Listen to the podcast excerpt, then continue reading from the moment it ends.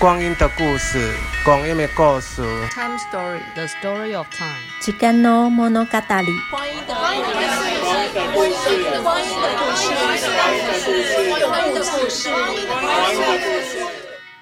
你现在收听的是热线老同小组制作的《光阴的故事》第三季《同志人生十八招》。我是今天的主持人连连，现在二十五岁。我是主持人萌萌，我现在二十七岁。我们今天要来聊父母的故事，那很开心邀请到今天的来宾阿球，请阿球自我介绍一下。呃，大家好，我叫阿球。然后听说这边都要报自报年龄啊，可是我的年龄大概已经超出整个人类可以计算的方式跟模式吧，所以我们要不要跳过这个部分？完全可以，完全可以，没问题，没问题，没问题，以免造成尴尬。那今天呢、啊，我们要聊的是跟父母有关的话题，这样子。哎，那我们想请阿球来介绍一下，你在我们热线啊，是主要是担任什么工作？这样子。呃，我其实，在热线工作蛮久的。那一开始其实是做教育的议题，但是在这几年开始，就是拉回到同志父母的议题，然后还有也有在做开放关系跟多重伴侣的议题。那呃，对于我来说，我觉得这两个议题还蛮有趣的，因为都在谈关系。那我们今天如果是要多谈呃父母的话，那我们呃可。大概会多聊一些，就是爸爸妈妈面对小孩是同志，在不同时代的状况之下面对的议题，或者是他们要呃处理的一些状态，到底有什么不一样？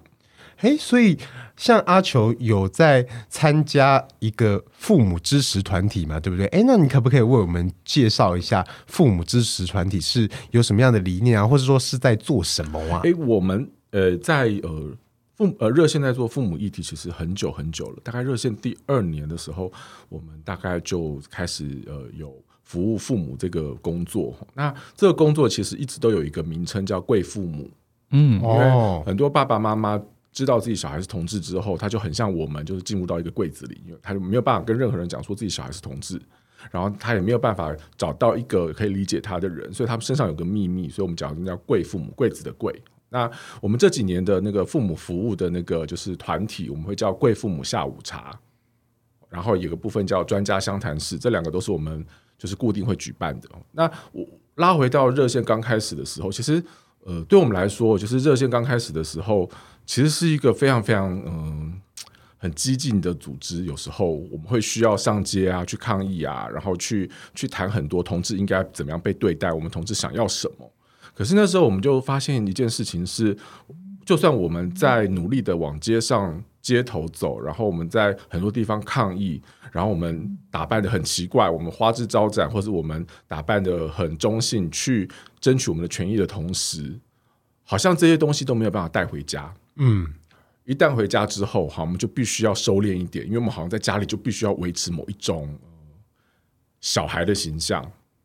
所以那时候我们就想说，哎，其实也许在重视家庭的华人文化里面，呃，同志运动的一个很主很主要的战场，其实有时候不一定是在街头，有时候反而是在自己的家里。所以我们觉得那个家庭的议题、父母的议题，会是我们很重要的一个要工作的一个地方。那我们开始在想这个事情的时候，我们自己问自己的第一个问题就是：那我们了解我们的爸妈吗？后来发现其实一点都不了解。我们面对爸妈的时候，通常只会讲说：“我想要什么，你要怎么样。”对，可是我们很少去回来。那为什么爸妈会有这样的要求？嗯，为什么爸妈会提出这样子的呃，比如说勒情绪勒索之类的，好不好？对，所以，所以对我们来说，就是我我觉得要做这个工作，我们第一个就要先了解爸爸妈妈。所以我们那时候出了一本书，叫《亲爱爸妈》，我们是同我我是同志嘛。然后我们在书里面提供一个呃，就是呃，怎么讲？服务的后续就是，如果你看到这个书，你觉得你很想要找一个地方聊聊你的小孩是同志这个议题，那我们可以什么时候来热线？我们一起来聊一聊你的小孩的状况。那从那时候开始，我们就开始举办的父母的聚会活动。那我对我来说，我觉得那好像是二十年前、二十几年前了吧？好像我们那时候其实，在做这件事情的时候，呃呃，非常非常紧张，因为我们从来不知道怎么面对爸爸妈妈。嗯。你知道，就是家里只有一对爸爸妈妈已经很难搞了。可是你今天要服务的是一群爸爸妈妈，然后你完全不知道他们会在现场讲什么话、说什么，我们要怎么回应。所以我我还记得我们第一次办的时候，全每个人都就是神经紧绷，然后快要就是每个人都是就是呃就是有一种快要就是呃崩溃的感觉，因为我们很害怕进来，有些爸妈一进来就开始，譬如说批评我们啊、骂我们啊，然后问一些我们不知道怎么回答的事情。好，所以那时候非常非常紧张。那我那时候好像是我记得我是主持人吧，还是什么，我就简单的介绍一下，然后我就突然之间不知道为什么就开始哭了啊。我我觉得那个就是一种很有趣，我们在这个工作上的很有趣的一个状态，是我们好像呃面对这些爸爸妈妈的时候，我们好像就回到家里面对自己的爸爸妈妈的感觉。嗯，没错。那我们对我们自己的爸妈一定会有很多的呃新仇旧恨、爱恨深仇、情绪满满。嗯，然后突然之间看到这么多爸妈愿意走在这边，我们突然间就哦就哭了，这样哈。我们后来发现哭非常非常有用啊，因为我们哭了之后，就我哭了之后，整个现场突然整个就开始活化起来了。因为我哭了之后，爸爸妈妈也开始哭，嗯嗯嗯，眼泪召唤眼泪，真的。然后哭了之后，我们话匣子就可以打开了。嗯，我还记得那时候有一个爸爸叫黄爸爸，然后他，嗯、呃，他哦，爸爸们、爸妈们都很喜欢用一个词叫做优秀。在我们的父母聚会里面，优秀是很容易拿出来词话讲说，真的假的？小孩、啊、跟我的想象不一样，真的、啊。他们聚在一起的时候说啊，你的小孩好优秀，什么什么什么的。然后后来呢，他们在谈自己的小孩的时候啊，我觉得他真的是各方面都是很优秀、很贴心的小孩啊。就是这个部分，我我不知道怎么办。他这么优秀，他怎么怎么没有办法？就是哦，就是你知道那个优秀就变成是一个呃一个用来进可攻退可守的一个很很很。很软化的软化彼此的词啦，嗯，好，所以那个爸黄爸爸其实也这样讲，说我的我我的小孩真的非常非常优秀，然后他也考上公立大学，可是他有一天告诉我什么什么，那我就不知道怎么办什么，然后他就蹲在地上就开始哭了。天哪，这个爸爸其实是呃高雄人，然后他只是在高雄呃卖菜二十几年前，然后卖菜的时候，他这些资讯其实都呃很稀少很匮乏，他不知道怎么去面对他小孩，所以他知道这个活动之后。就早上三点就开车到台北，然后在我们热线对面的麦当劳这边等，等到我们下午两点的时候，就这样冲进来，开始就是要怎么办怎么办这样对。那是我印象最深刻的一个聚会活动，就是泪光闪闪。对，嗯，那从那时候开始，我们理解一件事情，就是呃，爸爸妈妈好像不是我们呃想象中这么的呃可恶，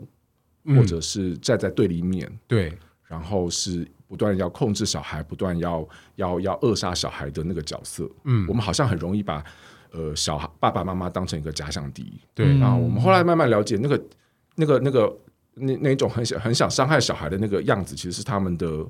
防卫，或他们在他们在受伤，嗯，他们失去很多，所以他们紧抓着一个东西，是有没有办法让呃我感受到的失落，我感受到的害怕，我感受到的就是那些嗯。难过是可以停止的，没错。那对我爸对那些爸妈来说，最方便的方式的方式就是，只要小孩不是同志，一切都可以解决。嗯，可是小孩好像一定一意孤行，觉得他们一定要是同志，那我，我怎么办？嗯嗯。所以，呃，我们后来发现，其实，呃，对爸爸妈妈来说，有一个空间，有个场合，让他们愿意谈自己的状况，甚至来这边哭，哭了几次，呃，事情有时候会慢慢的好转。所以从那时候开始，我们就开始大概每个月都会有一个父母活动，然后在一段时间之后，呃，台中也开始办这样的活动，然后等我们有南部办公室的时候，南部也开始办这样的活动，所以我们就是大概北中南都大概有一个月一次左右的父母聚会。可以问一下，第一场的聚会是什么时候吗？哪一年开始的？哎，你问到我的死穴，因为呃，你知道，就是我对于。时间很没有概念，所以我对我年纪也没什么概念哦。嗯、所以第一年是什么时候，我有点忘了，嗯、抱歉、啊。但是我们大概已经大概办了大概十几二十快二十年了啦，对啊。哦，那真的是，嗯嗯。那我们来聊一聊，就是说我们那个父母支持团体啊，那来求助就直接讲贵父母下午茶。哦，对对对对对，贵父母下午茶啦，贵父母下午茶以前。VS 现在最常听到父母讲的一句话分别是什么啊？以前的贵父母下午茶，父母来，他开口的问题都是什么？哎、欸，我觉得那个、呃、时代真的进步蛮多的哈。在很早年、很早年的时候，爸爸妈妈来，就是甚至我爸爸呃，很多爸爸妈妈都会讲说：“哎、欸，那个我的小孩是那个。”嗯，哦，没办法直呼名讳。呃，不止没有办法，他根本不知道怎么直呼。嗯嗯，就是他没有那个名词可以使用。对，所以他我的小孩是那个，然后我该怎么办？然后他要怎么就是把它变回来？嗯要怎么就是对的？他很常会问这些问题，然后呃，你可以感受到他那个匮乏，就是他名词的匮乏。譬如说，我还记得我爸妈在我失恋的时候问我说：“就是、欸、那个你的那个人是不是？”嗯 对，好。那我我觉得那个不是他们不愿意接受，而是他们根本没有那个概念跟名词说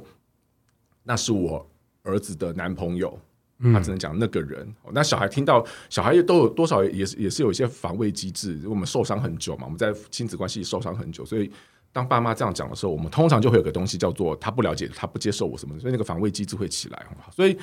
呃，对这个部分来讲，我们就发现，哎，小爸爸在那个时候的爸爸妈妈的一些就是知识啊，或者是用词啊，都非常非常匮乏。可是，呃，就是慢慢的就是这几年，或者是到了中期的时候，你就会发现，有些爸爸妈妈是过来，然后他会讲说，呃，我觉得我小孩可能是同志，他看起来就很像，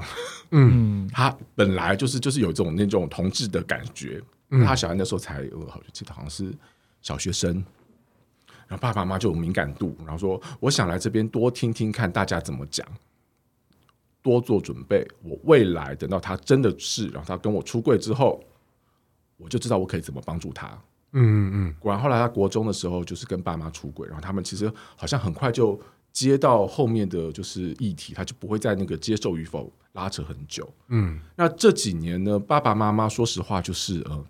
名词解释真的不用我们再多解释了。以前我们都要解释什么叫出轨，嗯、现在爸爸妈妈大家都知道什么叫出轨，因为他发现小孩子同志之后，嗯、爸爸妈妈也会使用手机啊，也会查网络啊，嗯、他那个资讯完全的，就是非常非常的普遍，对他们来说很容易取得。对，所以他们其实也不太需要问说什么叫出柜，那是同志还是什么？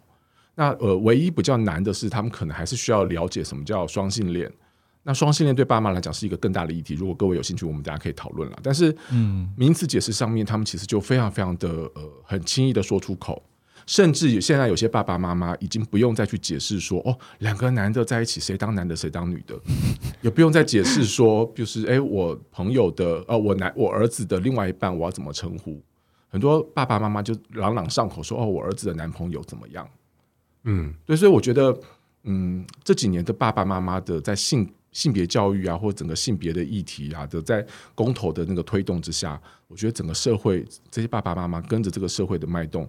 好像真的都上了一场就是性别教育的课程。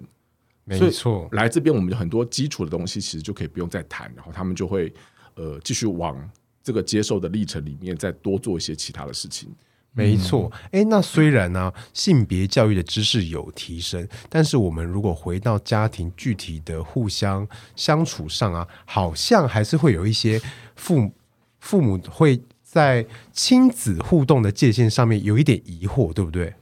呃，对啊，因为嗯，呃，我我我觉得对爸爸妈妈来说，哈，就是呃，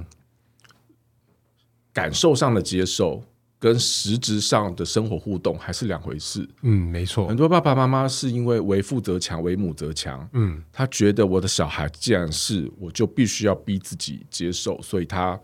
就说跟小孩说：“我接受你，我爱你，嗯、一切都没问题。”嗯，可是大家都知道，那个呃，魔鬼是藏在生活相处上。嗯，那我们小孩就是同志小孩，其实也很都很。玻璃心啦，说实话，很敏感。对，为什么我们敏感呢？我们其实就会看到爸爸妈妈说：“哎，我带我的男朋友回去，然后我的妹妹带她男朋友回去，我们都会直视妈妈的眼睛，看他们眼睛里面对待我男朋友跟妹妹男朋友有没有任何不一样的状态。”嗯，会检查，对，我们真的会检查。所以，可是对爸爸妈妈来说，就是我因为爱而接受你，跟我实质上我的。某个儿子带女朋友回来，我好像就有一个具体的想象，说这个女生可能未来会是我们家媳妇。我好像有一个人际互动的剧本，我知道怎么去对面对她。嗯，我就知道说啊，就是不要洗碗，但是你以后要洗很多碗的那种。对，就会对那个儿子的女朋友有一个这样子的期待。现在是客，以后嫁到我们家之后，我们就可以好怎么好好互动。可是儿子带了男朋友回来，妈妈就会想说，我要把他当什么样的人？在他的那个人的概念里面，他找不到那个所谓的人际的脚本去对应到这个人。那我譬如说，好，他来家，他他来我们家吃饭，我会期待他吃完饭一起收拾跟洗碗嘛？嗯，很家事分工的想象嘛，对不对？嗯，那我会期待他第二天会睡到十二点，然后不生气吗？还是我觉得他就是客人，客人的话就没关系啊。所以我觉得爸爸妈妈面对小孩是呃，就是呃，就是同志情感上可以接受，可是实质生活上生活相处的细节里面，好像充满着各种挑战。然后爸爸妈妈也很害怕，我好像做错了什么，小孩就。又会回到以前，说你都不接受我，就是不理解我，你就是一个假的那个友善什么之类的，然后很害怕，就是小孩重新这样子对待他，所以爸爸妈妈也是如履薄冰的说：“那我下一步该怎么走？我要收回来一点，还是再多试试看一点？”所以，呃，回到你刚才的问题哈，我觉得就在那个拉扯里面，其实我觉得每个爸爸妈妈都在学习怎么重新的，嗯，适应我们这种家庭的新的形态啦。对啊，那假设说，就是因为刚刚听起来像有些父母他可能呃观念上可以接受，但真的遇到呃就是例如说儿子女儿带了一个他的伴侣回来，会不知道怎么做。那身为小孩，就是有没有什么可以做的事情，会让爸妈会觉得比较好接受吗？我我我自己觉得我，我如果是我们通常都会建议同志的，像我们自己同志的状态嘛，就是都很清楚知道我们有很多很多对爸爸妈妈的标准啊。嗯我通常都会建议小孩子，就是对同志来说，就是当我们要开始重新建立我们跟爸妈的新的相处的剧本的时候，可能真的要多给彼此一些叫什么学习的空间。有没有办法不生气的表达说，哎，我觉得那个相处的彼此期待是什么比较好？嗯，因为嗯啊，譬如说，就是我们一样是一个妈妈哦，她。他常常就会说，就是呃，一样，就是刚刚讲的那种，就是儿子或女儿带伴回来的时候，那他就会他就会努力的让自己做到平衡，嗯，可是他没有办法，嗯，控制自己眼睛的那里面，就是眼神的闪光，因为面对面对那个有可能的呃媳妇，他的那个眼睛就知道那是什么样子，可是面对呃不确定位，而且你知道，男同志有时候很很容易换伴侣。那我怎么知道？真的是这样？我怎么知道我现在对他这么好？嗯，那三个礼拜或一个月之后，哎呃，哎换了，那我这这这几个月的那个工作不就白付了吗？对不对？对，所以所以爸爸妈妈也在想说，那我要怎么很自然的？那这个是需要学习的，那这也是需要练习的。那嗯，譬如说，就是到底结婚之后，伴侣要叫爸爸妈妈、爸爸妈妈吗？还是什么？岳父岳母，对，也很也很奇怪。我觉得对他们来说，就是需要时间练习，跟需要时间呃提出说，我觉得怎么做比较好。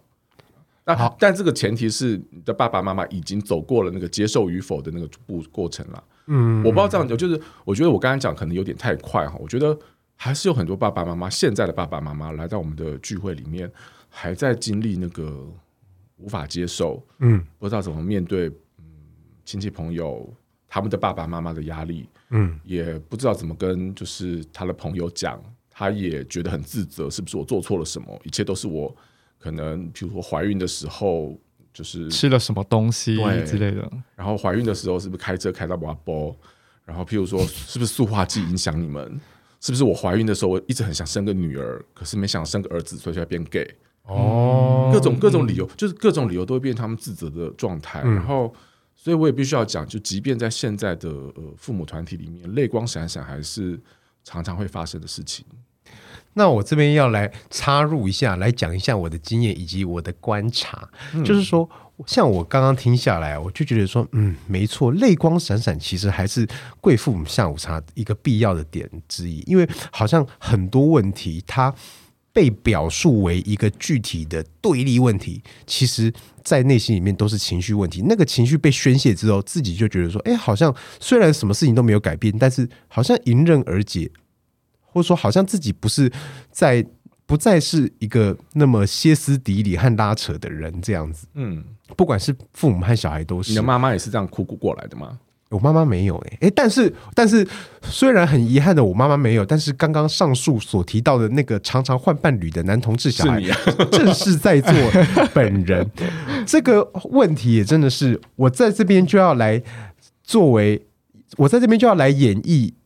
和说明，作为一个玻璃心的小孩是怎么样过自己的家庭生活，以及怎么样跟父母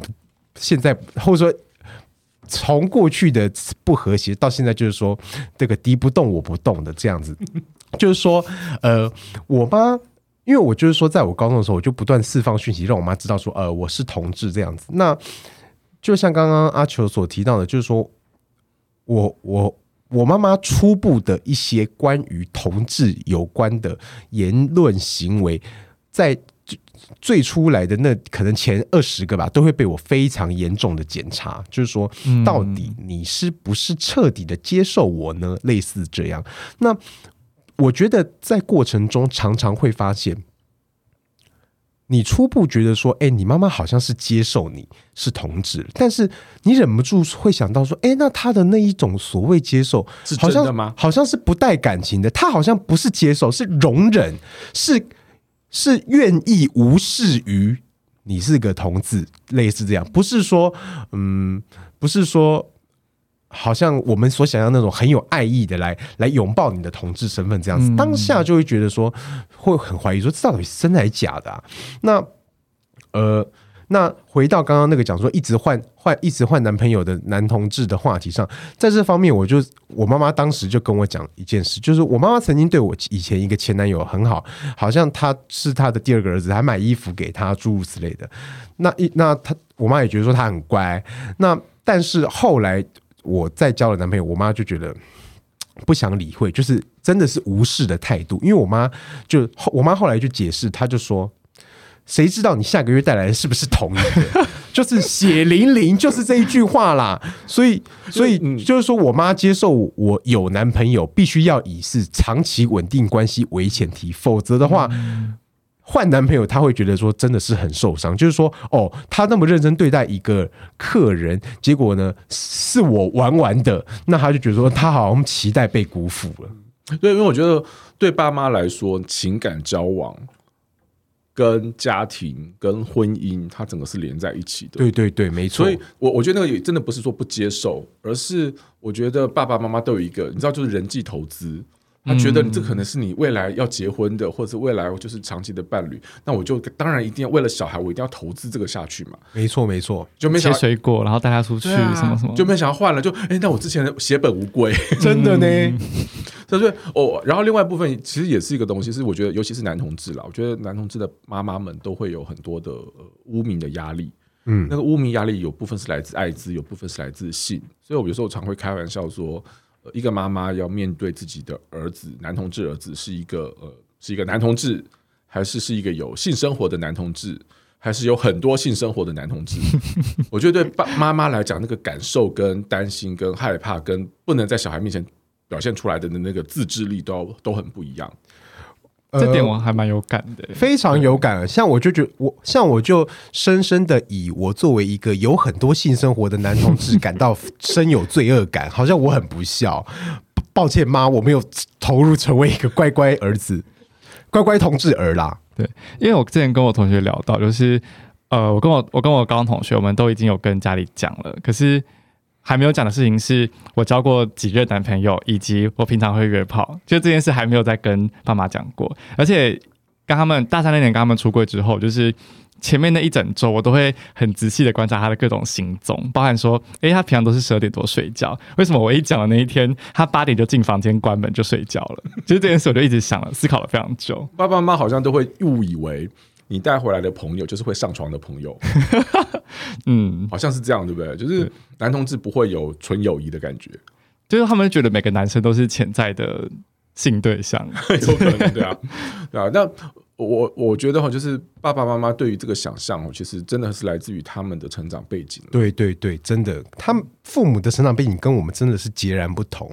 是三十年前的台湾跟现在是完全不一样的。三十年前的台湾是同性恋是。难以启齿的呢，我我觉得他们比较会是在，尤尤其是进入婚姻的爸爸妈妈，我就是他们当年选择进入婚姻的异性恋，对，大概也是对于家庭、对于伴侣关系有个比较严肃的，或是比较不不是说现在不严肃，就是说比较有一个嗯，会进入婚姻或家庭的想象，嗯，所以当当他当他们觉得说啊，我的小孩如果真的我接受他的同志，我也会希望他好好的。我也希望他是成为一个品德端正的，对，所以我会期期待他有呃另外一半之后会好好经营。然后我现在讲话很像妈妈，对不对？就好好经营，然后就是进入到很好的关系，然后就是照顾你一辈子，什么什么之类的。对，那我我觉得那种性的很多性的或者是那种关系，可能会有时候常常比较不稳定的爸的小孩来说，对爸妈真的就是一种道德上的挑战。对，可是你又不能跟小孩讨论这个，因为小孩就会讲说，那你就是不接受我嘛，这样。所以我就觉得，就是我我还是要帮爸爸妈妈讲一下，因为呃呃，我觉得拉回到亲子关系哈，我觉得嗯，我们有时候很难要求爸爸妈妈就是完全的接受，因为我们常会问，真的，我们后来我常常会问很多同志朋友说，那你期待爸妈的接受到哪里？是你你为什么要出柜？你的期待是什么？是因为希望爸妈不要烦你就好了，还是你会希望在家里可以谈一下一些同志议题？还是你常常需要希望他无条件完全的接受？我觉得那个对爸妈来讲的那个挑战都不一样。可是不是所有爸妈都可以做到那个程度。嗯，我们有一个妈妈，她其实真的非常接受她小孩。可是呃，我们后来就是带这些爸妈去看一部电影叫《满月酒》。哦，嗯嗯嗯。然后看《满月酒》的时候，那个妈妈其实也算很接受小孩嘛，对不对？那个、那个、那个归亚蕾演那个妈妈，已经算真的算是还还帮他处理那个就是生小孩的事情。可是他们还是有个吵架点，就是 归亚雷就是在一个场景里面突然就欲言又止，然后那个儿子就说：“你说啊，你说啊，我就是我就知道你你就想说说这句话，你就说出来。”然后那个归来就说：“对，我就是要说，就是如果你不是同志的话，我们就不会有这些问题了。”然后那个儿子突然就说：“哦，就是还没有接受，就是那个状态，好好。”我觉得光是那一幕，我觉得很多爸妈就是觉得很支持小孩跟呃接接受小孩的那些爸妈，就默默的流泪。他说，归亚蕾演的那个角色，真的还是讲住呃讲到我们心里，就是好像再怎么接受，内心总是有个遗憾或一个黑洞在那边。可是我们有个妈妈就会回来讲说，其实没关系啊，他的确就是个遗憾。那呃，人生何处没有遗憾？我觉得最后妈妈说，最后我们要学就是如何跟这个遗憾共处。所以我觉得拉回来，就是我们好像也必须，就是如果真的没有办法，在某种程度上，小孩好像也必须要学习。如果你的爸妈就是没有办法达到你期待的，嗯，接受程度，那他可能就是个遗憾。可是人生哪里没有遗憾？我们可能就是带着这个遗憾，然后学习跟跟这个遗憾共处。我我觉得其实有时候人际关系到最后就会变这样了。我要代表那个歇斯底里的小孩再讲几句话，就是说 我。我之我作为一个歇斯底里的小孩，我目前是已经投降了。就是我觉得说，那去硬碰一些是去硬碰硬之后，最后啊，我也没有赢呢、啊。就是 我现在就已经有点投降，或者说放弃，或者是说跪了啦。就是说我不会再执着于去教化我妈妈。那我就会觉得说，哎，同志身份虽然很重要，但是我们把生活过好也很重要。就会有点觉得说，以前我都会期待说我妈妈要全心投入于妈妈的角色，所以要做好以下甲乙丙丁这些事情。但是现在我就觉得说，哎，那我也没有全心做好一个儿子的角色啊。那我妈妈她想必也就不需要去全心做好一个妈妈的角色，所以她只要局部的。还算容忍，那那那那就容忍了。毕竟我妈妈也是用容忍态度在看我的，所以就觉得说，哎，那好像扯平嘛，五十什么锅配什么盖，所以就觉得说，嗯，那真的是我们把生活过好比较重要。不管说我们把生活过好是用逃避方式啊，用避用用这个远离方式啊，都不管啦，反正我们过得舒服，即使好像有点距离，那也没关系，嗯，终究可以达到一个平衡嘛。对，对，没错。不过还蛮有趣的，我们有另外一个妈妈，她就不断的谈一件事情，她是最接受而且最支持，嗯，同志小孩应该要可以结婚跟生小孩的，嗯，为什么呢？因为对她来说，她觉得只要她的同志小孩生了小孩，她就坐等她的小孩来帮她报复，然后变成一个异性恋吗？不是不是，她就坐等她的小孩，她的孙女或孙子就会知道他的难处在哪里。对对对，等着就说，等有一天你就会知道我当年多辛苦。养儿方知父母恩是真的。等你有小孩之后，那些小孩就代替我来报复你，让你感受到当年我多痛苦。对，哦，我觉得那个妈妈布局布的真的蛮深的。我觉得，因为他后来的儿就是小孩的确有，就是有小孩了。嗯，那目前还是婴儿。嗯，那我们就慢慢期待这个故事怎么发展。真的，就是说，我们都会，我们作为小孩都会看到说，父母你怎么有那么多期待？你怎么有那么多情绪啊？你怎么有那么多要求？但是我们其实不知道是育儿教养真的对他们来说是很漫长的，是他生涯当中一个很重大的付出。嗯，因为这样子付付出太严重了，可能他把他整个青春都放进去了，所以你要他没有期待，没不。你要他不要去问自问说，嗯，我小孩怎么会这样？其实，其实他们真的会那样，欸、因为我我讲一件事情，就是呃，我们都以为爸爸妈妈哦，就是那么保守，这么的，就是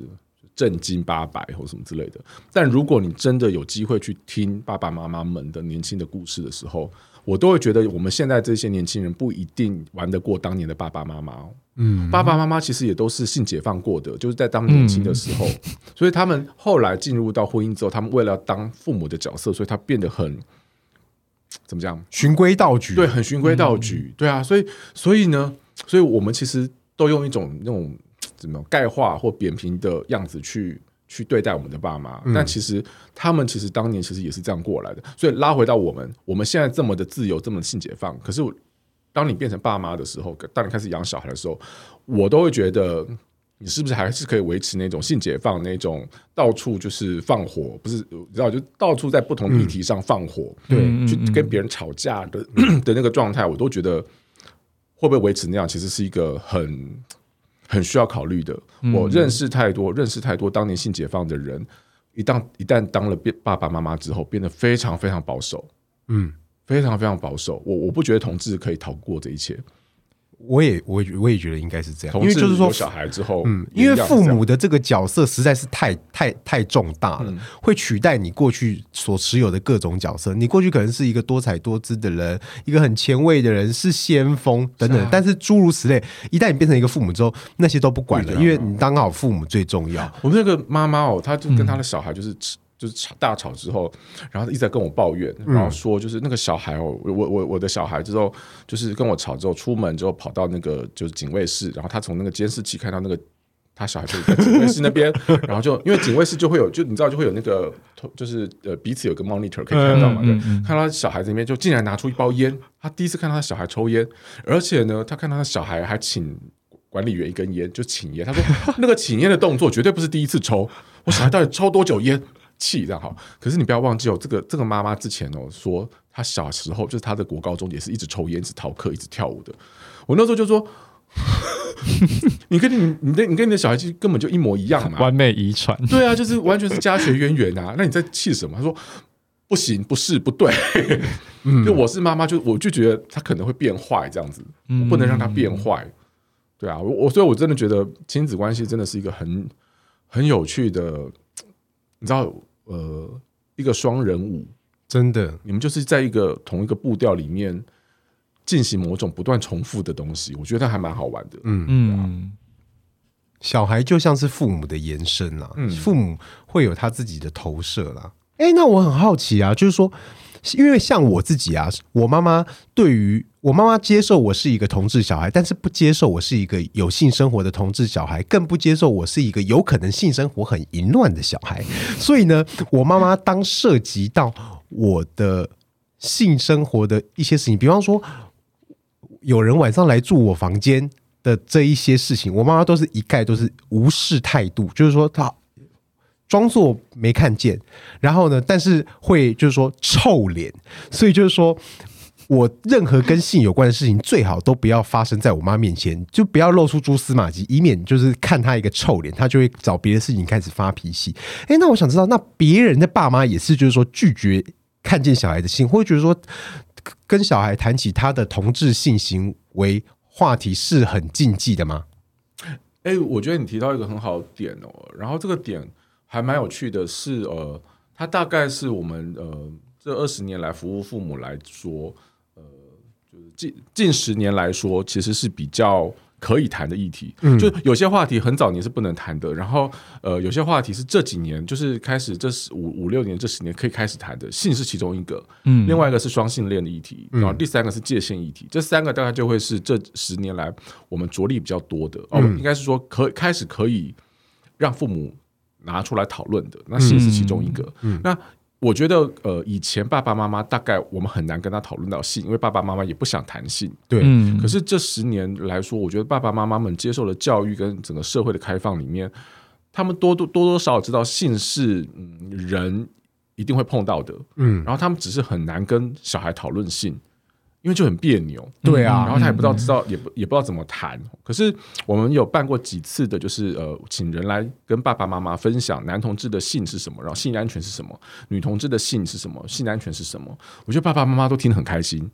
是有很多细节吗？有一些怎么做跟安全的做法，因为、嗯哦，性安全也都是爸爸妈妈最关心的。可是你要讨论性安全的时候，你很难不讨论男同志怎么做跟女同志怎么做。嗯，对，那有些爸爸妈妈真的不相信，真的不相信男同志，呃，就是的性是愉悦的，他们只会用一个异性的想象说，那好痛哦，嗯我的儿子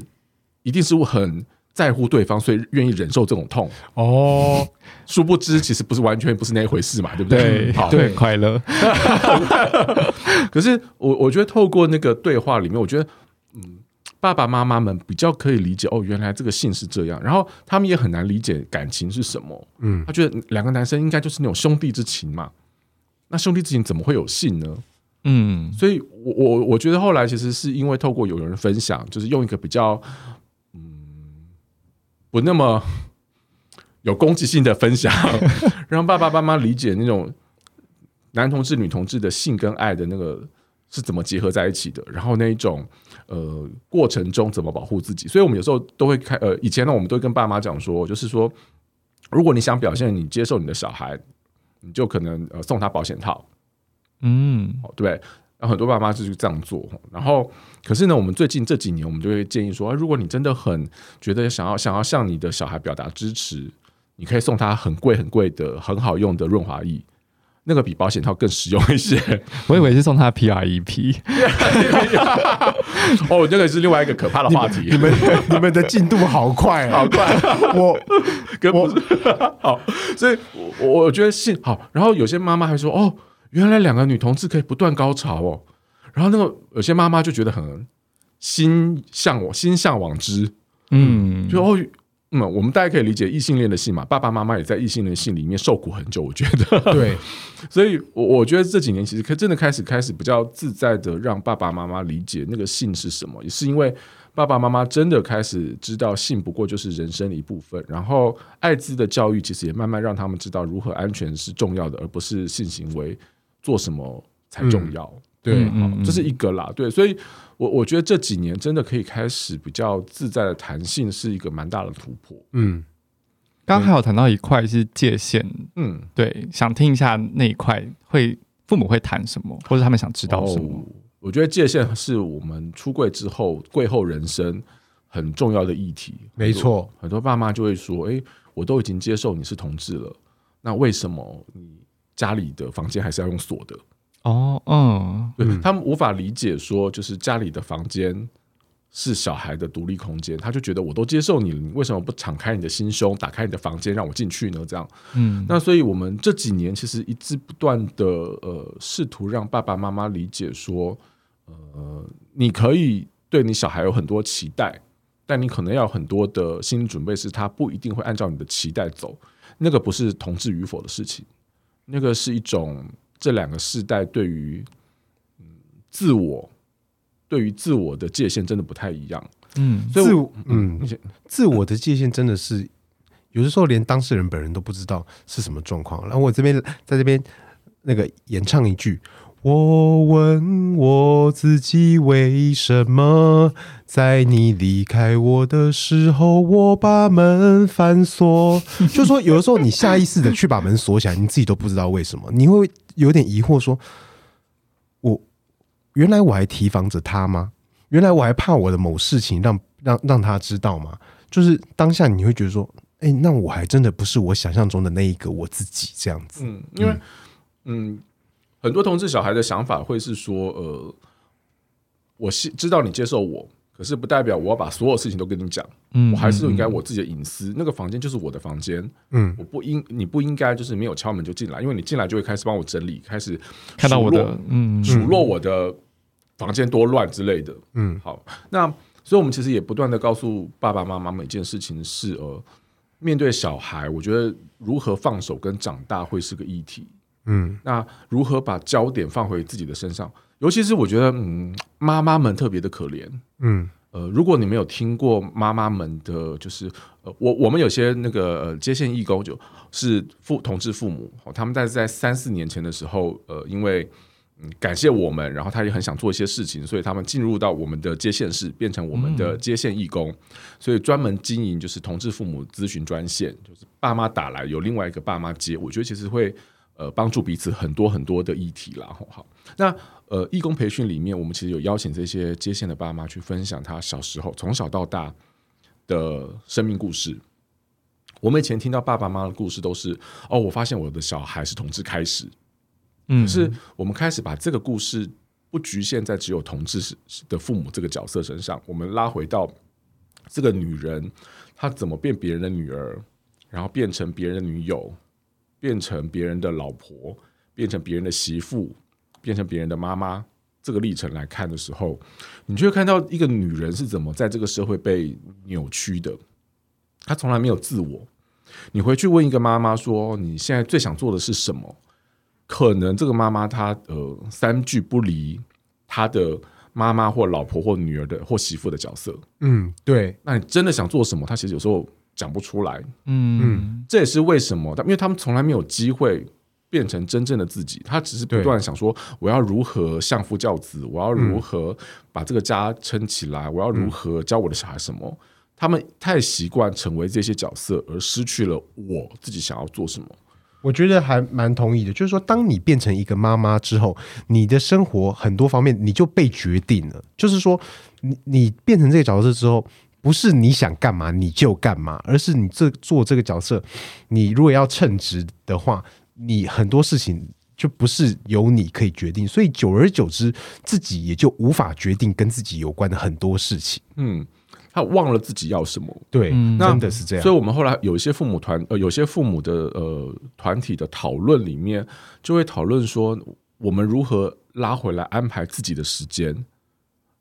拉回来，我自己真的安排我的日常生活会是什么？我想做的呃工作，呃，我想做的事情是喜好，或是我的休闲生活会是什么？嗯，然后当他们愿意去做这些事情的时候，他反而比较比较不会把嗯所有的焦点都放在自己的小孩或是老公身上。嗯，对，那我觉得那个东西反而会帮助他们找寻到自我，而找寻到自我的同时，他比较可以跟自己的小孩。呃，拉出一个界限，嗯，反而问题是会被疏解的，就是说一直执着在那个问题上面，啊、反而是会适得其反的，就是离开这个问题，反而这个问题就就被化解了，这样子，嗯嗯，这也是这几年我们呃比较可以跟这些爸妈谈说如何放手，如何让小孩长大，嗯，嗯，那我觉得上像上次好像是金曲奖还是谁。六王还是谁得奖之后有讲说妈我爱你，然后但是你不要再情绪勒索我了。这我忘了好像是他还是谁有讲这样的话。我觉得这个后来也是在我们的团体里面有些讨论，就是哎，你的小孩不听你的话，你的小孩不按照你的期待走，不代表他不爱你。嗯，他只是在呃告诉你说我要画一个界限。嗯嗯嗯，对。那我觉得当爸爸妈妈感受到小孩在画界限的时候，应该高兴，因为你的小孩不是妈宝。我是一直在家里就是无法独立的人。我们不断的告诉爸妈这些事情的时候，我觉得爸爸妈妈其实会比较嗯，把生活重心放到放回到自己身上。我们其实也也会跟爸妈讲说，你看我们人呃台湾的那个寿命平均寿命越来越长。嗯，以前我们说七十岁大概就很老很老了吧？嗯，现在七十岁还我们有些爸妈现在接线都还是已经就是还就已经是七十岁的爸妈在接线啊，而且可能还会活很久。嗯，那你想想看，他二十几岁结婚，七十几岁，五十几年呢、欸？那五十几年可以结好几次婚了，我觉得。就五十几年嘞，你就是你作为妈妈那个角色，其实你只要前面那起码十年十几年，就够了，后面其实要拉回到自己生活啦。是啊，没错，对，所以我觉得界限的议题其实也是这几年不断的，呃，就是提醒爸妈，你的生活其实是你自己的。嗯，这边其实会拉回到一点，很多以为我们热线在经营父母团体、贵父母下午茶，是在做一个就是洗脑的团体，就是爸爸妈妈来，然后就洗脑，然后就接受。嗯，其实不是，我觉得我们在做贵父母下午茶，是真的，呃，真的以父母为主体，然后提供他们成长或者是支持所需要的资源。没错，就是说是站在父母这一边的，嗯。不是说站在同志小孩那一边的。对啊，所以我们有时候常常会开玩笑说，哎，其实，呃，来我们团体真的是你可以一起，我们可以陪你一起骂你的小孩，嗯，因为我们的确可以从这些爸妈身上听到他们小孩多不孝，嗯，虽然我们自己也觉得哦，就是这样子不孝可能是应该的，这样，对啊。哦，我觉得妈妈们很有些妈妈们喜欢来，是因为她说这边的人都好友善哦，好好哦，就是我们坐在哪里都会跟我嘘寒问暖，然后就是非常非常的就是面带微笑的，就是比如说来帮我倒茶，嗯，然后我问什么问题都很有耐心的，就是回答我，不像我们家里哦，就是回到家之后，我的小孩根本不太理我，我随便问个问题他就开始生气之类的，嗯，那我们就跟他讲说，那是因为我们在这边是工作，就是我们回家的时候面对爸妈也没什么耐心，就孝顺别人的父母很简单，孝顺自己的父母很难，对啊，真的。连我觉得我妈妈也没有很孝顺她妈妈。有的时候我妈说：“你怎么可以怎样如何如何？”我说：“哎、欸，你对你妈妈也是那样呢。你你去你你去看你妈妈的时候，她你也是口是心非呢，你也是想逃呢，你还会要我去给我阿妈骂。”让你少被骂一点呢，所以就觉得说，真的说为人子女跟为人父母，真的是都有他不容易的地方，而且这种不容易好像是普遍的，我们每个家庭都会是这样。是啊，对啊。哎，刚刚有讲到一个是双性恋的议题哦，嗯不知道听众有多少人是双性恋？嗯那我们早年都会建议不要不要马上用双性恋的身份出轨，对，因为呃，对爸妈来说，双性恋是一个很难解的议题。为什么？因为爸爸妈妈其实不管。二十年前还是现在，我觉得爸爸妈妈到最后就是刚知刚知道的时候，一定会问一个问题：是他有没有机会变回来？对，他有没有可能在某种状态之下，我做了什么，还是这个社会提供了什么，还是什么什么什么？只要搜集这这些那个什么七龙珠还是什么，就搜集好这些条件之后，我的小孩就变回来了。有没有这样可能？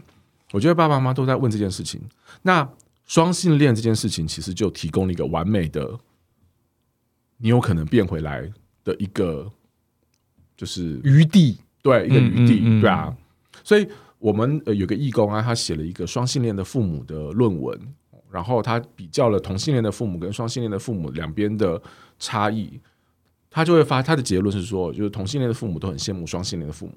双性恋的父母也很羡慕同性恋的父母。为什么呢？因为同性恋父母。就很都会都会跟双性恋的父母说，你的小孩永远有机会会变成为正常的，嗯，你的小孩永远可能都会有拥有一个希望，就是就是回来，有个异性婚姻这样，对，都有可能。的确，有些人就是就是早年的时候跟同性交往，后来跟异性交往，有些双性恋是这样嘛，对不对？嗯，他永远就是有个机会，不像我们就是完全被打死，就是就就是绝望了这样。对，可是双性恋父母很羡慕同性恋的父母，是因为他说。你不晓得这种永远有希望，可是永远得不到的无间道，然后就挣扎，就是那种好像永远在那里有一个期待预设，永远有个期待，嗯，然后那个期待就会在亲子关系里面耿耿于怀，嗯，只要我的小孩跟同性交往，我就有点，嗯，听到他们分快分手了，好开心，但是又不能在小孩面前表现出来，对啊，然后。等到他分手之后，就默默的想说：“那下一段是不是可以换个异性？对，换个异性这样子，就是皆大欢喜。但后来发现又是同性，哦，又又死心了，这样好。所以我觉得，其实双性恋议题其实是这，反而是这几年大概也回避不掉，因为大爸妈都知道什么是双性恋，所以对，呃，大概也比较可以清楚知道说，就是呃，所以我们还才会发展出那个论述：你对小孩有各种期待没有关系，但是你小孩真的不一定。”会按照他你的期待走，因为那是他的人生。我们大家用这种方式来跟他们，就是就是打预防针啦。嗯、没错，就是说双性恋的小孩好像让父母比相反而更难坦然接受他原本所认为的遗憾，这样子。对啊，对啊，嗯、很多同性恋都会先用双性恋出柜，对不对？嗯嗯，因为听起来比较没有冲击。对，听起来杀伤力比较没那么大。结果没想到，可是是一个不利的做法。嗯，我我的确呢，有时候是一个不错的考量啊，是因为爸爸妈妈后来就死心了，说虽然你口口说你是双性恋，但我仔细的观察，你根本不是双性恋。对，但是有时我听过不少真正的双性恋，就是真实自我认同为双性恋的人，他其实很常先用同性恋出轨，嗯，因为他就很希很希望马上先打死父母的期待，哦，嗯，不要一直咯咯滴，然后就是。反正我就说我是同性恋，你不要想那些可能性，然后之后再其他之后再说。对，其实爸，嗯，其实我就像我妈以前从国中开始就会不停的一直刺探我，就会问说，哎，你到底喜不喜欢男生啊，什么什么的。然后他有的时候都会放这样开放的一个选项让我问，就是她就会说，哎，你是不是其实男生跟女生你都可以？他就会这样试探性的问。然后我那时候出柜的时候就跟他说，哦，男生我可以，可是我就。就讲的有点模糊的感觉，对对对，就我觉得他自己其实在，呃想象这件事的时候，也会希望给自己留个余地，对不对？对，希望小孩可以是两个都可以，但就是很遗憾。对，人生哪里没有遗憾？今天的主题是这样吧？我想，今天主题是遗憾，是。像我就觉得说啊，无论是父母或是小孩啊，我觉得我学习到的一个很重要的课题，我觉得说我妈妈也有在进行这样的课题，就是我觉得我们开始对彼此的态度，或者是说对彼此的状态，我们会容许空白。就是我觉得说，我我们在对对方的期待，期待他是一个怎样的妈妈的哪一些细节上面，他的任务，他的义务，我觉得说，在内心里会去减少自己对他设下的必考题。以前就觉得说，哎，我对我妈妈有很多必考题哦，可能有有有有三三十题吧。那他必考题答错几题，我就觉得说，那他得到几分？那我觉得说，我现在我现在必考题变少非常多。就是、嗯、就是，我觉得这样子会减少减减少那个期待落差。对对对对，然后对没有那个期待落差的时候，相处起来比较容易哦。对，嗯，也不会自己帮自己制造很多遗憾的可能。啊、对，是。好，那我们就可以准备收尾。还是你还有什么？嗯，你觉得那时候是要讲那个反同的事情哦？对对对对，要讲反同的。好好，那我们来讲一下啦，就是要看你们要谈。好，我们我们要讲，我们要讲反同的。那那我来讲，我数一二三，一、二、三。嘿，那我们刚刚讲到很多跟同婚通过有关的变化，那我们也都知道说，在同婚通过以前，有一波最强大的社会对立，就是说父母想必也很关注的，就是。反同的社会意见，嗯，反同的亲友啦，以及反同所聚焦的那一种，呃，同志大游行里很暴露或者很激进的主张，被父母解释为伤风败俗的一些现象。那我想问说，哎，那父母都怎么样看待这样子的事情？嗯，呃，我觉得你刚才提了很多东西，其实是不同，对父母来说是不同的感受跟不同的状态哦，因为同婚姻。同婚这个事情对爸爸妈妈来说，多多少少有一个安定下来，有一个呃美好未来的可能。嗯，有一个政府给的保证，对，有一个回归家庭的那一种传统的期待。对，所以很多爸爸妈妈其实是期待婚姻的，觉得婚姻应该要，就是我的小孩应该要结婚。这是为什么？很多呃同婚过了之后，很多小孩开始得到就是逼婚压力，对不对？嗯就是同婚都通过啦，什么时候你们也在一起很多一段时间啦？什么就一跟异性恋状态是一模一样，没错。对，但但是呢，就是但是就是爸爸妈妈对于就是婚姻的想象，或是那个同婚之后的想象，跟呃，就是跟譬如说小孩对于婚姻的想象又很不一样。因为呃，怎么讲？就是爸爸妈妈还是会就是接受的爸爸哦，爸爸妈妈如果不接受婚姻，通常是因为结婚会需要宴客。一旦宴客，就会面对到就是外界的压力，大量出轨，大概就大量出轨，大量出，大概就是这个而已。如果他可以开始知道怎么面对外界压力的时候，大多爸妈就是会还是会希望小孩可以结婚，因为结婚代表他的小孩有未来，有一个人照顾他，好不好？可是呢，我们遇到就是我们的父母们就会遇到一些状况，就会是他期待，他可能因为对仪式对爸妈来讲很重要，非常，就是他还是希望有一个盛大的仪式，然后把我的小孩交给对方，对。然后就是有一个大家都知道，然后我们就有一个缔结契约，然后有一个、嗯、公开见证的感觉。对对对没错没错。啊，可是你知道我们这一代就是对于婚姻这个事情就会是啊，好花钱哦，嗯，我们会不要办，嗯，我们公证就好，好不好？啊，于是你就是把我当人偶吗？好，没关系，你出钱我去当人偶没关系，就是把它办完也 OK，没关系。对，所以你看到就是有些爸爸妈妈就非常非常，有些爸妈就会觉得哎，好失落哦，嗯，就是我都已经接受你了，然后。你为什么不给我一个 盛大的婚礼？然后，对，所以，所以有时候，因为然后有些爸妈会就说，你结婚之后你要去蜜月，也没有告诉，也没有跟我们商量，嗯，就自己去了。我好想参与我的小孩的蜜月规划嘛。对啊，然后你的婚礼的样子啊什么的。可是我们这一代也就知道说，就是我们的事情啊，干你屁事。嗯，好，对，所以我觉得其实这会回到就是其实呃两代对于婚姻的那个想象，即便同婚通过之后。亲子关系的议题还是会继续啦，没错，爸爸妈妈还是会有一些东西希望想参与，小孩就觉得那是你的事，我的事我自己决定就好。嗯，这是一个婚姻的部分。可是你刚刚讲到一个部分是反同那个历程里面，嗯，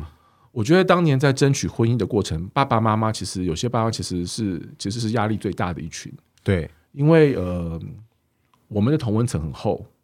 除非你去街头就是。到处跟别人就是当小蜜蜂宣导之类的，嗯，可是你宣导的人跟你也没什么关系，他讨厌你就算了嘛，对不对？对啊。可是爸爸妈妈其实是呃活在呃我们同温层最外面的那一群人，他有很多很多亲戚朋友，他的很多 line 群，他都是反同的状态，所以他们面对的杀伤力，就是他发现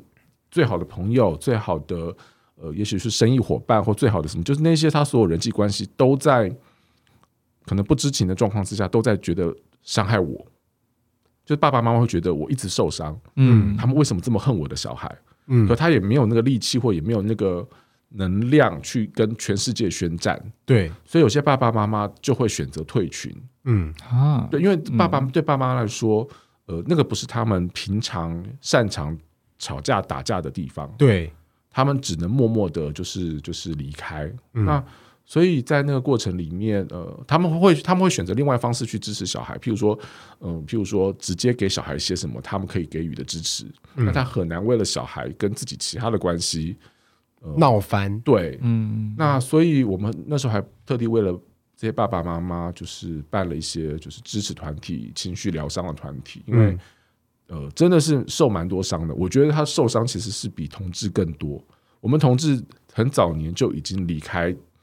很早很早就学会离开那些不友善的人，对，我们也离开了就是很烦人的家族聚会，对。可是爸爸妈妈留在那里，然后在公投的那段时间承受了那些压力，所以我觉得，呃，对我们来说，我如果如果呃你的父母真的是知道你的状况，而且他接受你，我都觉得如果有机会可以回去重新照顾，或者是聊一下你的父母在那时候面对的伤是什么。因为我们我起码我这边看到的是，他们真的呃还蛮受伤的，因为他为了爱你，他必须要受这些伤的感觉。嗯，这点真的是蛮有感的，就是就是那那阵在两方在非常激烈的在对峙，网络上就有很多空战，就是宣传很多资讯啊。我妈就有，因为她就有一个南部亲戚的赖群，里面就会有许多这种空战的懒人包就会传进来，但我妈那个时候的做法是，她就会拿给我看。然后我就会，我就会跟他说：“哦，你要你要怎么骂舅舅？然后你要 你要怎么跟他讲？”但他最后还是没有选择传出去啊，只是跟跟小孩，如果可以跟小孩讲，好像他相对会觉得比较舒缓一点，就是不是只有他一个人在承担这件事情。嗯、对啊，嗯，因为说实话，就是我们自己。为我们自己的权益而战，这个事情好像理所当然。对啊，然后那些不友善的人，我们都很清楚知道要把他排到边边去。嗯，对。可是爸爸妈妈就生活在那些不友善的环境，平常也没有感觉，突然之间就纷纷就通通现形。嗯嗯，被强迫卷入。对啊，我觉得对他们压力其实蛮大的。对，对啊，没错。所以，嗯，所以再拉回到你刚才讲的那个。同志运动这个事情其实包含了很多各种不同的子议题，包括性解放其实是同志运动的一一环。可是呃，某一种呃回归家庭传统的那个期待，其实也是同志运动的一环。对，同婚其实在做的是某种情况是这个东西。对，那还有一部分是，譬如说性的与道德之间的那个拉扯，其实也是在这里面。嗯、所以我觉得，呃，我我常觉得，呃，我们在做父母的工作的时候，我们有时候很难把呃。很性解放的东西拉回来要求父母，对啊，嗯因为没错呃，对他们来说，同志并不是性的议题，同志是呃亲子议题。嗯那我们最多只能处理到，就是在亲子议题过程里面去重拾、重建那个亲子关系。但是我们也很难要求他们在同时，就是呃重建亲子关系、接受小孩是同志的同时，也希望他们可以接受所有呃性怪胎，嗯因为对他来讲，真的距离太远了。对啊，他只要确定自己的小孩不是性怪胎就好了。对啊，对，所以我，我我我自己是觉得，所以呃，我们的呃同事大游行这么多年哦，就是我还是看过很多爸爸妈妈很支持小孩来这边，然后一起喊口号，一起走游行。可是我也有看到一些爸爸妈妈一样继续支持他的小孩，可是走过游行之后，他就决定不再来了，不再来游行，因为对他来讲，游行真的是超乎他的呃理解范围，或者是超乎他的就是呃所谓的嗯道德界限。嗯嗯，那嗯，可是离开那个呃游行现场，不代表他不再支持同志小孩。有时候我觉得这个大概议题都要慢慢分开来了。没错，嗯对啊。嗯我我觉得我在我妈眼中是性怪胎小孩，但是我我在社会上根本就不算好吗？我 我超不怪胎的妈，你去看看，你去台北那台北路上那个 Seven Eleven 招牌掉下来砸死，你就就会有另外一个跟我一样的人好吗？我是超不怪胎，但是我妈可能觉得说，呃，那她的心脏负荷能量已经觉得说，呃，也太伤风败俗了吧？怎么嗯怎么一个礼拜来家里？的的男人都是不同个啊，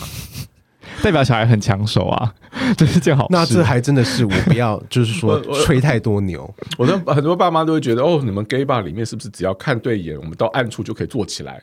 我们的想法就是，我们也很想啊，但好像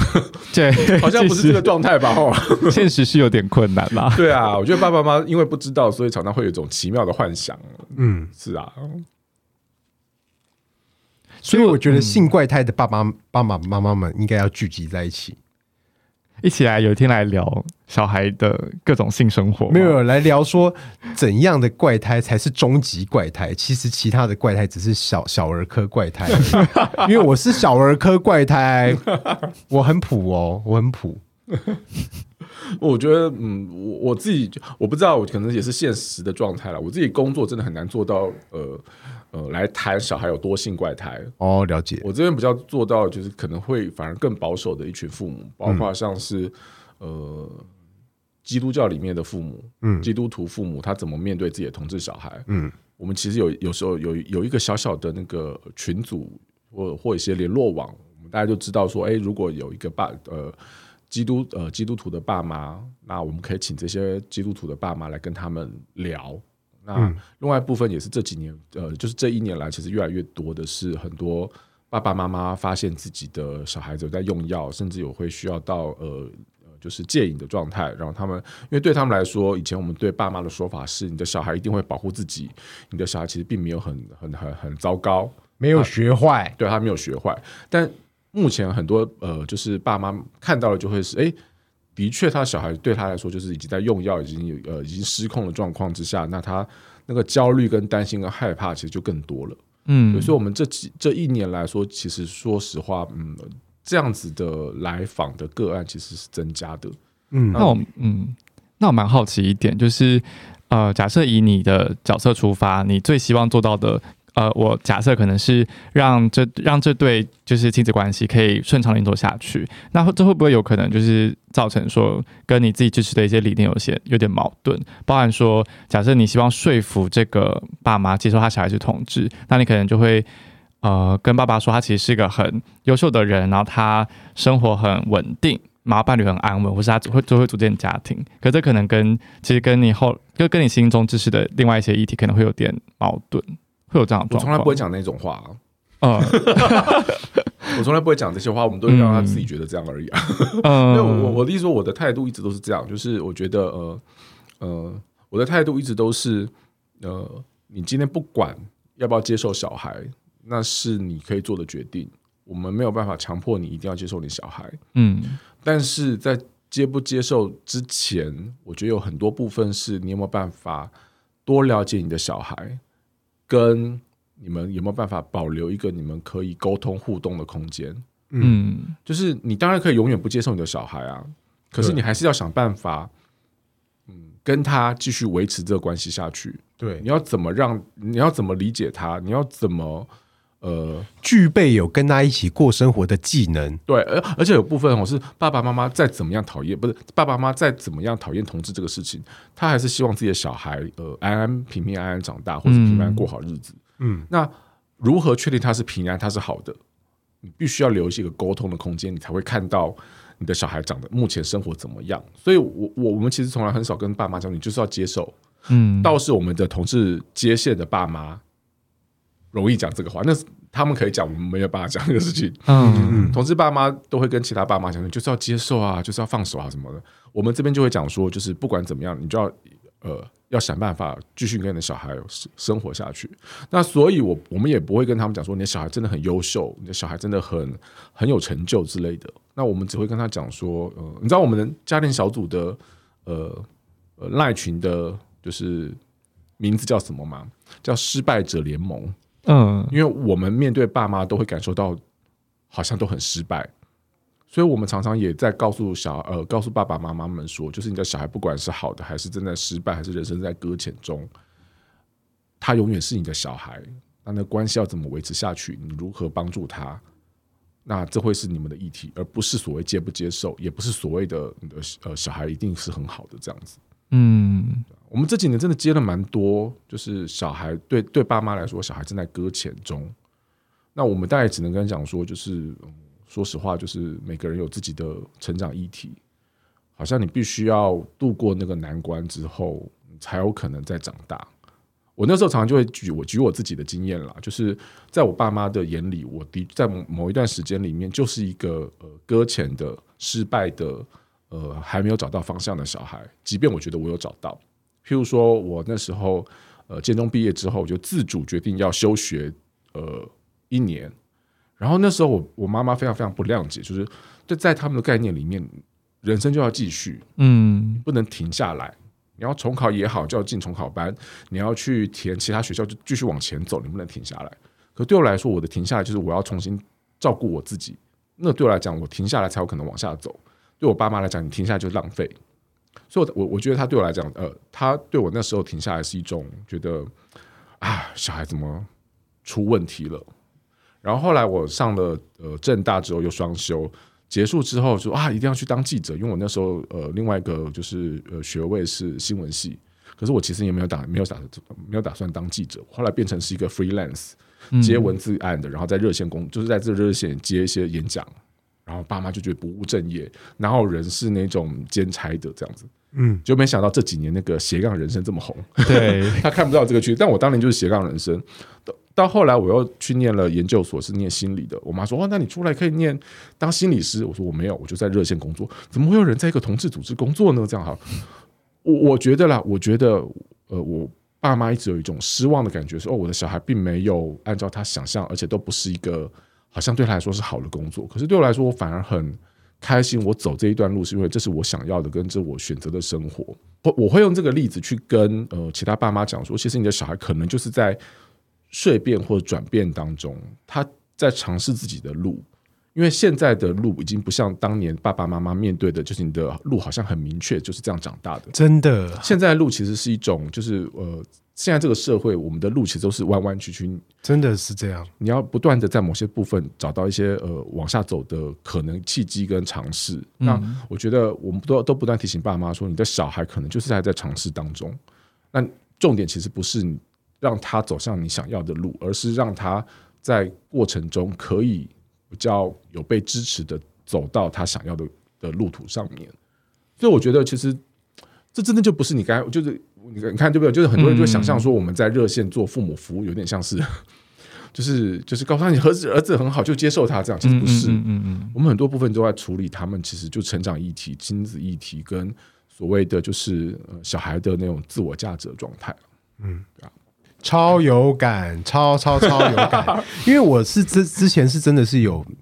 搁浅期啦。那我后来就是说，人生当中就是嗯。有努力克服背水一战的克服之后，我觉得我最怕两件事情。第一种事情就是我做了我我父我我做了我妈妈不期待的事情，终而失败之后，我很怕听到她说：“你看吧，当初早就跟你讲如何如何。嗯”我我我我觉得我只要做不是我妈妈期待的事情的时候，我都会联想到说：“那那我要是失败，我真的就是要那听到那句话，我真的是会觉得说啊，我要死了，我要体无完肤了。”嗯，不过我你刚才那个回应啊，对我来说也是就是。我们再怎么怪胎，说实话，我们再怎么怪胎，其实我们好像都还在等待父母的认可。我们对于父母认可这个事情，其实都还是有很大的期待在了。对啊，反正今天就知道很多家庭小组在做的事情，就是呃，不只是陪伴父母，然后了解自己的小孩，也包含说让这个父母他本身可以得到更多的成长。对，那今天很谢谢阿球来到这节目上面，谢谢阿球，谢谢谢谢谢谢各位大家。嗨，大家好，这里是同志咨询热线，我们是台湾第一个立案的同志组织，我们有八个不同的工作小组，提供各式各样的服务给同志社群。有你的捐款支持，我们可以为台湾的同志做更多，也欢迎到脸书和 IG 追踪我们哦。